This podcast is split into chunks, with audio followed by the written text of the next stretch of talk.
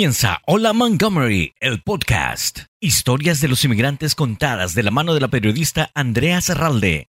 Porque todos tenemos una historia que contar. Esto es Hola Montgomery, el podcast. Esto es Hola Montgomery, el podcast. Les saluda Andrea Serralde. Es un placer para mí tener aquí en el estudio de nuestro podcast a Yamila Echeverría, una persona que conozco desde hace, yo diría que décadas. Yamila, bienvenida. Gracias, Andrea. Gracias por recibirme. Estos son historias de inmigrantes y hoy traemos una historia de muchísima inspiración que leí y me encantó y dije, bueno, es importante que Yamila comparte esta historia. Porque nosotros tenemos altos y bajos y muchas veces no sabemos cómo afrontar las situaciones que se nos presentan en la vida y me encantó que a través del baile y de esa manera lo vi, es una opción de soltar tanto estrés que tenemos, soltar tantas dificultades a veces, tantos obstáculos. Yamila es de Venezuela, es una persona que siempre se ha comunicado a través de su trabajo eh, con muchas personas, a través de medios de comunicación, a través de contar historias precisamente, y hoy ella viene a contarnos su historia. Yamila decidió ser bailarina del vientre o belly dancer a la edad de 48 y así se titula la historia que ella escribió. Cuéntenos, Yamila, ¿por qué? Bueno, eh, yo tengo una amiga que tiene exactamente la misma edad que yo. Nacimos el mismo día, el mismo año. Y entonces ella y yo tuvimos hijos después de los 40 años. Y uno de los temas de conversación más recurrentes en nuestra vida es bajar de peso después de tener los hijos. Pero a ninguna de las dos nos gusta hacer ejercicio. Entonces decíamos, bueno, tenemos un pequeño dilema aquí. Y eh, descubrimos que las dos nos metimos al YMCA y viendo a ver qué tipo de clases podíamos tomar, vimos que había una clase de baile del vientre y dijimos, esta es la solución a todo lo que nos está pasando. Y fuimos a la clase y cuando llegamos, Em, para nuestra gran sorpresa, la maestra nos dijo, ay, qué bueno que llegan justo en este momento porque estamos a punto de empezar una coreografía para una convención de danza del vientre. Y yo dije, bueno, obviamente esto no es para mí. y cuando yo iba a salir corriendo, oigo que Gracia dice, no, no, no, yo voy a estar en Italia, pero ella puede ir. Y me tiró bajo el bus, básicamente, y le dijo a la profesora que sí, que yo podía ir, y la profesora después dijo que sí, que me metiera, que va a ser muy divertido. Y yo aterrada porque yo dije, no, yo no vine aquí a presentarme a nada. Yo no, esto no era, o sea, yo no, no tengo palabras para describir lo lejos de mi mente que estaba el volverme parte de un grupo de, danza del vientre. Este, quiero aclarar que no es que me vayan a ver con velos y cosas y pantalones transparentes, porque eso no es el caso, gracias a Dios. Pero bueno, por supuesto, si mostramos el vientre y movemos las caderas y todo eso, ¿no? Entonces, Perdón, entonces, em, pues nos dijeron eso, entonces empezaron las prácticas y yo vi que, que me fue encantando y que realmente es una cosa muy divertida y muy femenina y muy retadora, porque es un reto, pero también eh, yo digo en la historia al final que realmente lo que yo no sabía que lo que iba a adquirir era un montón de hermanas, porque el, el apoyo más grande que yo tuve en toda, esta, en toda esta etapa fue las mujeres que bailan conmigo y que todas son mujeres como yo. Y yo pensaba que yo iba a llegar y yo iba a ver un, esculturales veinteañeras preciosas y yo decía, bueno, yo aquí voy a desentonar un poco y resulta ser que todas son como yo. Y la maestra incluso es abuela y tiene más de, ella debe tener como 70 años más o menos. Entonces, este, entonces fue un, eh, de mucha inclusividad. Fue un, es un grupo completamente abierto donde reciben a todo el mundo, todo el mundo, el que se equivoca o la que se equivoca inmediatamente, no, yo te explico, yo te enseño. Entonces, realmente no se hizo tan, lo más difícil fue actuar frente al público, pero eh, con la clase en sí fue maravilloso porque todas fueron, fueron, nunca me hicieron sentir fuera de lugar, nunca me hicieron sentir como, ay, qué fastidio que llegó esta mujer nueva aquí. Nunca, nunca. Siempre fue, no, yo te quiero enseñar, yo te quiero ayudar. El estereotipo de ese tipo de bailes, del baile del vientre, todo el mundo se imagina lo que tú estás diciendo, que tienes que tener 90, 60, 90, las super caderas, las super curvas y saberte mover. Pero tú fuiste con el objetivo y era bajar de peso y cuando te encuentras con un grupo similar al tuyo dices, bueno, no es tan así. ¿Qué sientes entonces ahora tú mostrando el vientre y ese como orgullo y fortaleza que te da ser bailarina del vientre cuando los estereotipos se imagina uno que son distintos? Eh, bueno, sí, no me importa. este, porque mi cuerpo es lo que es, ¿sabes? Y no tengo otro. Y lo tengo que disfrutar ya, porque ¿para cuándo lo voy a dejar? Entonces, y aparte de eso, eh, no soy la única, que eso fue otra cosa. Y, y, una, bueno, por fin llegamos a la convención y para mi gran, yo dije, bueno, ya aquí van a estar todas las de 20 años otra vez. Y no. Y resultó ser que había gordas, había flacas, había jóvenes, había mayores, había unas mujeres absolutamente despampanantes y había otras que no lo eran tanto, pero bailaban igual de bello. Entonces yo dije, ¿sabes qué? Esto es una comunidad que acepta todo. Acepta todo tipo de cuerpo, todo tipo de aspecto. Había gente con tatuaje, había gente sin tatuaje, había gente con unos, había una mujer con el pelo rosado bailando y con dreadlocks y había gente con el pelo normal y entonces tú dices, bueno, aquí hay espacio para todos y ¿por qué yo no? Entonces por eso este, y, sabes que no tiene nada que ver con sensualidad ni sentirme preciosa. Yo creo que es aceptación, de tú decir, esto es lo que hay, esto es lo que hay en este momento en mi vida y lo tengo que disfrutar. Y al final no es un gramo, pero feliz goce un goce muchísimo. Pero eso pasa mucho, eh, la palabra aceptación. Yo creo que aquí es clave, aceptar el cuerpo, aceptar lo que te gusta hacer, por encima de cualquier obstáculo o cualquier crítica o el que dirán. ¿Cuál es tu mensaje a partir de esta experiencia que le puedes dar a otras mujeres que no quieren hacer lo que hacen porque primero que todo no se aceptan a sí mismas? Que se saquen ese cassette de la cabeza. Porque, bueno, una cosa yo creo que es que lamentablemente en la América Latina es tan importante que uno ser flaca y bella y rubia y alta y no sé qué. Y aquí a la gente no le importa si eres gordo no eres gorda, si eres flaco no eres flaca. Realmente a nadie le importa, nadie te mira, uno va a la playa, gorda, flaca, lo que fuera, y puedes disfrutar de la arena igualito que todo el mundo. Este, y es lo mismo con el baile. Y es lo mismo con cualquier cosa que uno quiera hacer. Entonces, yo entiendo que, por supuesto, es acomplejante. Si yo hubiese llegado a la clase y me hubiese encontrado un montón de niñas de 20 años, yo te garantizo que no estuviéramos teniendo esta conversación. Entonces, claro, por supuesto, los números son muy importantes cuando tú vas a un lugar y encuentras gente como tú, ¿no? O mujeres de tu edad que están en lo mismo que tú y, mira, incluso varias de ellas están haciendo esto porque se operaron para bajar de peso.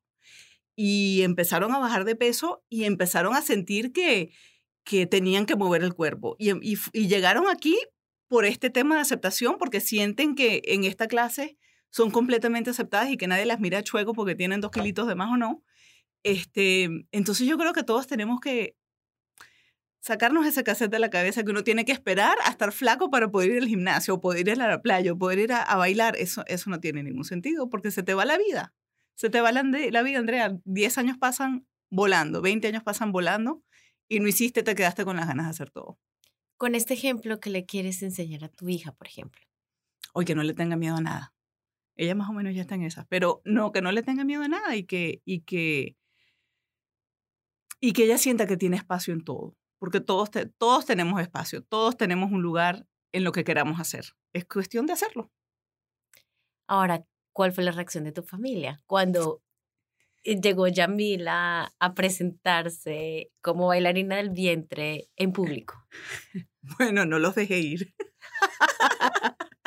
porque, porque ya yo estaba muy nerviosa. O sea, no era, no era por cómo yo me veía, era el hecho de actuar en público en una cosa tan absolutamente fuera de todo lo que yo había hecho antes en mi vida. Entonces yo les dije, no, no pueden venir y se molestaron muchísimo. Pero antes de, antes de yo decirles que no podían venir, estaban felices.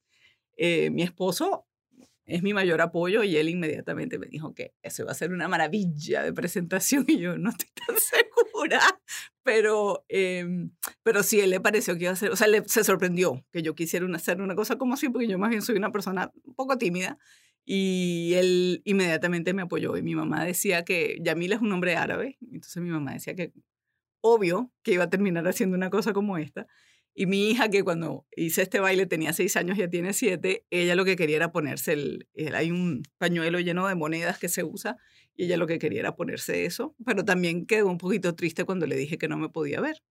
Pero mm, ha, ha habido una gran reacción con, el, con, con la historia que yo escribí, con la, y, mm, entonces ella ve este, que la gente me comenta o me dice cosas y entonces ella me pregunta, ¿y tú todavía tienes 48 años? Y le digo, sí, todavía tengo 48 años. ¿Y precisamente qué te motivó a escribir esta historia? Bueno, eh, para mí fue que yo decía, somos tantas las que estamos pasando por esto, somos tantas mujeres que creemos que lo que te decía antes, ¿no? Que vamos, déjame, yo bajo 10 kilos y voy a bailar. No. Entonces, este, mm, yo sabía que la existencia de este newsletter y mm, yo sabía que hablaba de este tipo de temas, de cosas que uno sentía, lo que uno vivía, y se me ocurrió que podía ser una buena idea porque, por eso, porque yo quería compartir mi historia porque yo sé que yo no soy la única.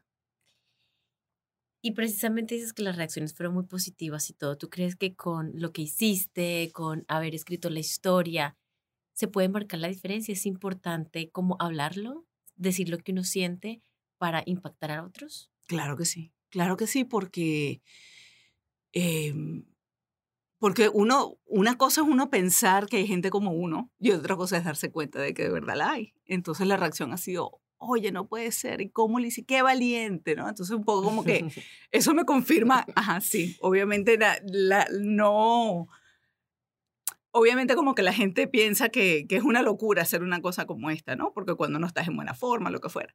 Pero, pero si eso le, le dice a alguien, oye, ¿sabes qué? Yo voy a probar, no voy a bailar, pero voy a bailar hip hop o voy a hacer cualquier otra cosa, oye, qué maravilla, qué bueno no solamente dar a conocer que eres bailarina del vientre, sino también revelar la edad. Que muchos, y sobre todo como lo mencionábamos en América Latina, hay muchos mitos tras la edad de la mujer lo que quiere hacer. Estamos, crees tú, Yamila, en un momento de como liberación femenina, decir, tengo esta edad y qué, soy bailarina del vientre y qué. Sí, definitivamente que sí. Em, aquí hay dos cosas también, también que pasaron que yo hace un año me dejé las canas. Yo este, pasé, tengo 48 años, yo me empecé a pintar el pelo a los 33 años, porque me salieron como cuatro canas y dije, hasta aquí. Y yo no tenía idea que se me había puesto el pelo tan blanco. Pero lo que sí veía era que tenía el pelo muy reseco, muy feo, de muy mala calidad y aparte de eso me terminaba de pintar el pelo y a los tres segundos tenía ya se me veían las canas otra vez y yo dije, yo no voy a seguir en esto, se acabó. Entonces, este, entonces ya yo no puedo ocultar mi edad porque ya tengo la, mitad del pelo blanco, más de la mitad del pelo blanco. Entonces, este, y además yo nunca he entendido eso de no decirle edad. De verdad que no lo entiendo. Por, mi mamá es una de esas que no le gustaba, no sé si ahora, pero no, ella no le gusta mucho que uno diga la edad. Entonces, yo la verdad es que eso no, no le tengo, no le veo mucho motivo mucha razón de ser porque hay que aceptar las cosas como son. Y yo creo que mientras más mujeres decimos, esta es mi edad y estas son las cosas que yo sé hacer y que yo hago a la edad que sea, este, definitivamente yo creo que eso ayuda. Ahora, los retos, eh, como mencionas tú, de tener una hija después de los 40. Uy, ¿cuántos? Bueno, primero, físicamente es mucho más duro. Em, eh, el cuerpo no rebota. Bueno, algunas personas sí, pero en mi caso, no, el cuerpo no rebotó a, a lo que era antes, ni mucho menos. Este, y bueno, yo creo que, yo, creo que los retos físicos son más que todos, pero yo creo que también que uno a esta edad uno sabe más. Este, uno tiene, no sé si más paciencia, pero definitivamente más mano izquierda para manejar al niño, ¿no? Para decirle, para verle de dónde viene, para saber manejar. Y creo que en mi caso particular, para mí ha sido que soy mucho más asertiva a esta edad y, sé mucho más lo que quiero y yo sé, eh, sé cómo abogar por ella, sé cómo, cómo buscar lo mejor para ella. Entonces, como antes quizás, no sé, obviamente no tengo experiencia de tener hijos antes de los 40 años, pero yo siento que, que esas son algunas de las ventajas, ¿no? Vamos a ir a una breve pausa, vamos a hablar con Yamila también de lo que siente por Venezuela. Eh, una venezolana que inmigra también a Estados Unidos y que ha viajado por el mundo, les cuento por qué después de esta breve pausa. Nuestra bailarina del vientre a los 48. Ya regresamos. Vamos a un breve corte y regresamos enseguida con más de Hola Montgomery, el podcast.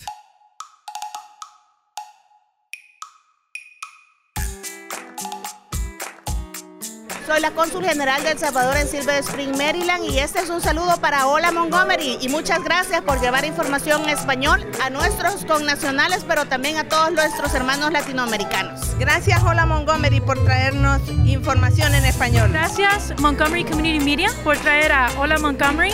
Qué bueno, Hola Montgomery. Me encanta que esté trayendo estas noticias y esta información a nuestra gente. Un saludo y estoy muy contenta de Hola Montgomery que va a producir información en nuestro idioma. Me encanta mucho el trabajo que está haciendo Hola Montgomery. Felicidades.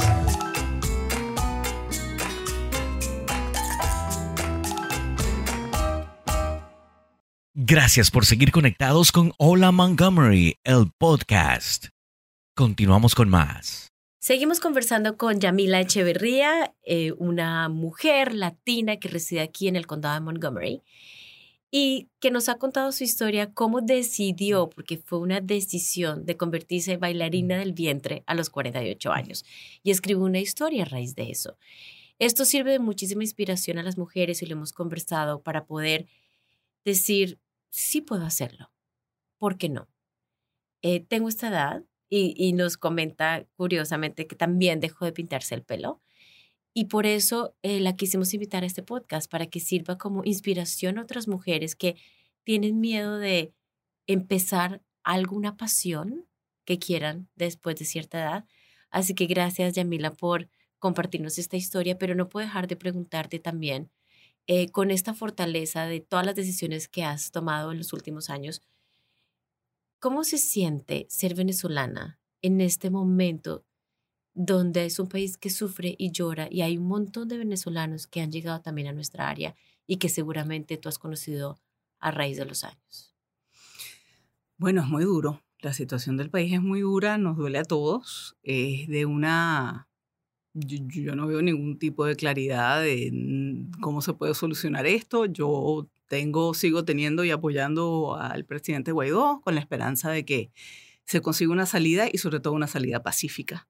Pero, pero claro, sí, eh, esto es un dolor que llevamos todos los venezolanos por dentro, porque a diario vemos historias durísimas, durísimas de todo lo que están pasando venezolanos, no solamente en Venezuela, sino los que han emigrado por diferentes motivos y, mm, y bueno, este, no sé qué decirte, Andreas, es, muy duro, es muy duro porque mm, es una impotencia constante. Uno no sabe, uno ayuda en lo que puede a la gente recién llegada, a la gente en la, la familia, en el país, pero siempre es una gotita de agua en un océano inmenso de que, que, no se le ve fin.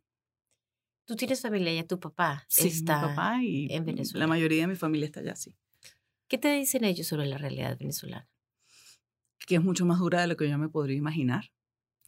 Em, sí, eso. Em, a, pesar de esas, hay, siempre en las crisis más horribles siempre hay momentos de alegría, ¿no? Y siempre hay como unos, unos, unos paraísos chiquititos en los que uno puede divertirse un rato, salir y no sé qué. Y eso sigue existiendo, por supuesto pero el día a día es muy duro, es muy duro conseguir medicinas, es duro conseguir comida, es duro hacer cualquier, cualquier tipo de transacción, este, es difícil conseguir gasolina, es difícil conseguir cash para pagar cosas que uno necesita el día a día, si no tienes tarjeta, si no te funciona la tarjeta, no necesariamente tienes el, efectivo para poder pagar y, mm, ¿cómo se llama? Y, y, pagar y hacer las cosas que tienes que hacer. Entonces, como todo es sumamente complicado, este, por miles de cosas, ¿no? Entonces, eh, sí, yo creo que no me puedo, yo, a pesar de que me, me, pongo en su lugar y hablo con ellos, yo creo que yo viviendo aquí no, no puedo tener la más mínima idea de lo que ellos están pasando.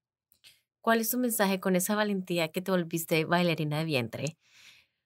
¿Cuál es tu mensaje de valentía para los venezolanos? No solamente como tú dices que están allá y sufren ese día a día de no tener medicina, no tener comida, sino tantos venezolanos que se vieron obligados a dejar su país. Mira, es que no queda otra sino seguir adelante. Seguir adelante, seguir luchando tanto por sobrevivir y salir adelante en el país donde estén y sacar adelante a Venezuela de alguna manera. Todos tenemos algo que contribuir, todos tenemos algo que aportar a la recuperación de Venezuela y yo tengo fe que ese día va a llegar. Yo tengo fe que algún día yo puedo llevar a mi hija a conocer Venezuela. ¿Qué le dices a tu hija respecto a tu país? Le digo que es muy bello. Le digo que es un país lleno de gente linda. Voy a llorar. Em, ella tiene mucha curiosidad, pero yo le digo que algún día la voy a llevar y que no pierda la esperanza de que algún día vamos a ir a verlo. Con esa valentía y esa fuerza, Yamila, nosotros te queremos también dar las gracias por compartir tu historia, por tener esa valentía de escribirla. y por eso, de mucho corazón, quería tenerte aquí en este podcast. Gracias, Andrea. Gracias por recibirme. Y que sigas bailando. Eso sí, definitivamente voy a, se me puse ronca. Perdón, sí, definitivamente voy a seguir. Por ti, por tu familia, por ser el ejemplo de, de coraje, valentía, de fuerza. Otra venezolana aquí en el área metropolitana de Washington que nos cuenta su historia, que como vemos es una Venezuela que sufre, pero que esperamos que mañana esté en paz y sonría y que, haya muchas bailarinas. Uy, sí. vamos a llenar de todo tipo, vamos a llenar a Venezuela de bailarinas. Como tú. Gracias, Yamila. Estuvo con ustedes Andrea. Zarralde en este mm, podcast, Hola Montgomery, que cuenta las historias de los inmigrantes. Ustedes recuerden que pueden conectarse a través de nuestra página de internet, mymcmedia.org. También pueden suscribirse a nuestro podcast. Nos encuentran en todas las plataformas como Hola Montgomery. Estuvo con ustedes Andrea Zarralde. Hasta la próxima. Gracias por su preferencia. Hola Montgomery, el podcast. Entrevistas diferentes que cuentan las historias de los inmigrantes. Conducido por Andrea Zarralde, quien invita a los protagonistas a contar sus historias. Una producción de Montgomery Community Media.